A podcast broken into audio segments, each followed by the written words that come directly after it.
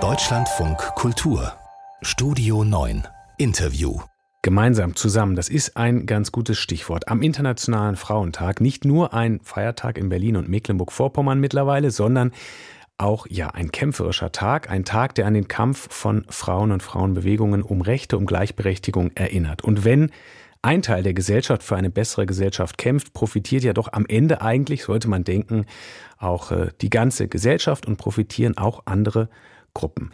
Wie war das, wie ist das bei zwei verschiedenen Bewegungen? Darüber wollen wir sprechen. Die Schwulenbewegung auf der einen Seite, die Frauenbewegung auf der anderen. Gegenseitig solidarisch könnte man denken. Schließlich geht es ja um Kämpfe, um Rechte, um Geschlechterverhältnis. Gleichzeitig beobachten wir heute aber auch Frauenrechtlerinnen, teilweise gegen Transpersonen in der Argumentation. Also vielleicht ist es mit der Solidarität doch ein bisschen komplizierter. Ich habe darüber mit Benno Gammal gesprochen, der erforscht das Ganze. Historisch ist Professor für Geschlechter- und Sexualitätengeschichte am Europäischen Hochschulinstitut in Florenz. Guten Tag. Ja, hallo, guten Tag. Schwulen- und Frauenbewegung. Ist das, kann man das sagen, etwas, was solidarisch häufig war, was wenn man so will, Hand in Hand funktioniert hat oder ist es schon etwas komplizierter? Ja, also ähm, es gab immer, immer wieder sehr viel Solidarität und Zusammenarbeit und erstmal sind natürlich die Anliegen sehr ähnlich. Ne? Also jetzt, wenn man auf Frauenbewegung und Schwulenbewegung guckt, späte 60er, frühe 70er Jahre, es ging um den Kampf gegen das Heteropatriarchat, wie Sie gesagt haben, um Gleichberechtigung, das waren geteilte Anliegen, aber auch Kritik an, an allzu starren Familienstrukturen und festgefügten Geschlechterrollen. Mhm. Also äh, da ähm, gab es große Überschneidungen. Und ähm, natürlich kamen beide, also die Frauenbewegung und die Schwulenbewegung, so aus dem Kontext von ähm, Studierendenbewegung, späte 60er Jahre, 68, Kämpfe für Demokratie, Freiheit, Kritik. Und ähm, haben sich dann aber eben gemerkt, dass auch in diesem linksalternativen Milieu nach wie vor patriarchale Strukturen und eine Dominanz von Heterosexualität vorherrschte und deswegen sich auf ihre eigenen Anliegen berufen. Mhm. Ähm, das ist sozusagen eine gemeinsame Geschichte ein Stück weit. Aber dann kam es auch wieder zu Trennungen. Also ja. es ist nicht, wie Sie gesagt haben, es ist von Solidarität kann man da sprechen, aber auch von Problemen und Abgrenzungen. Ja. Kann man denn sagen, dass in einer gewissen Art und Weise bei diesem Kampf um Gleichberechtigung, bei dem Kampf äh, gegen die immer gleichen alten, äh, hergebrachten Familienbilder, dass da Schwule auf gewisse Art und Weise von dem Kampf um Emanzipation der Frauenbewegung profitiert haben?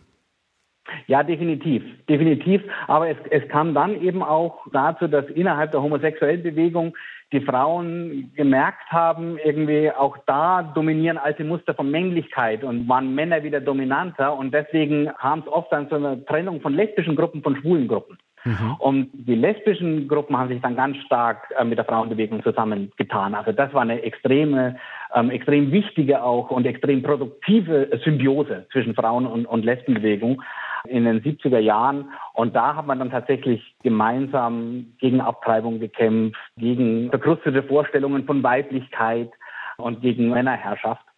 Aber nach wie vor gab es natürlich dieses gemeinsame Anliegen, auch mit den Schwulen Geschlechterrollen zu kritisieren. Ne? Was dann eben ja auch heißt, nicht nur Vorstellungen von Weiblichkeit, traditionelle Vorstellungen zu kritisieren, sondern auch Vorstellungen von Männlichkeit. Also diese Idee, Männer dürfen nicht zärtlich sein, Männer müssen hart sein, Männer müssen erfolgreich sein, müssen konkurrieren. Also das wurde teilweise ja auch in der Schwulenbewegung kritisiert. Es gab auch eine heterosexuelle kritische Männerbewegung, wo solche Vorstellungen von Männlichkeit kritisiert wurden.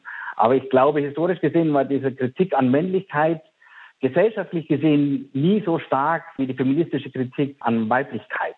Also sozusagen diese ja, gängigen Muster von Männlichkeit sind leider nach wie vor ähm, nicht ausreichend hinterfragt. Und ich glaube, an dem Punkt kann Schwulenbewegung, aber kann auch, können einfach auch alle Männer in der Gesellschaft ähm, nach wie vor sehr viel lernen von der feministischen Bewegung. Mhm. Also das vielleicht der Punkt oder die, die Schnittkante, an der es sich trennt, wenn man das so will.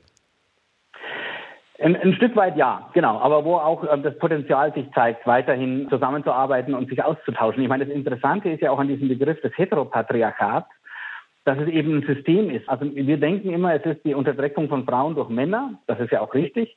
Aber es ist eben ein System, das allen Beteiligten ganz bestimmte Rollen aufzwingt und sie einengt.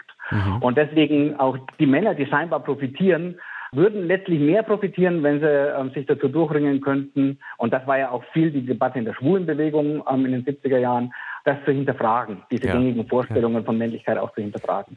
Das war der Gedanke, den ich, den ich ein, eingangs hatte, wenn ein Teil der Gesellschaft für etwas kämpft, was eben hinführt zu einer besseren, gerechteren Gesellschaft, dann profitieren natürlich im Idealfall alle ähm, von diesem Kampf.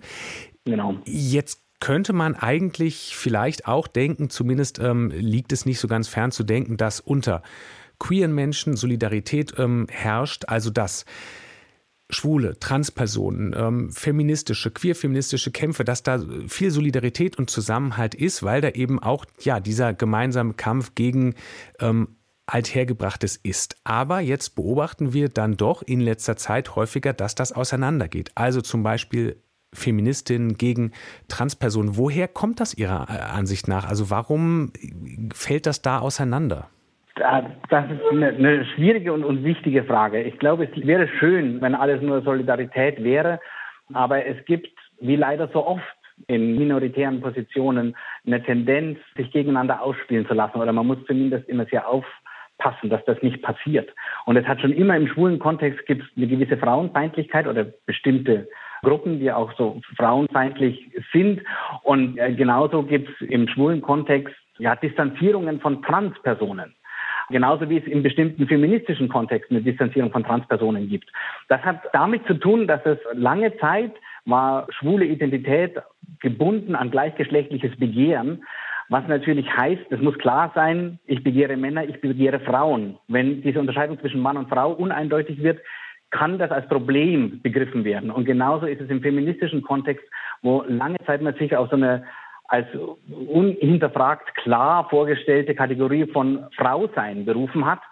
Und dann wird diese non-binäre Trans-Versionen von Geschlechtlichkeit wird dann als Problem begriffen. Und daher kommen diese Unterschiede zwischen feministischen und Transbewegungen oder schwulen und Transpersonen.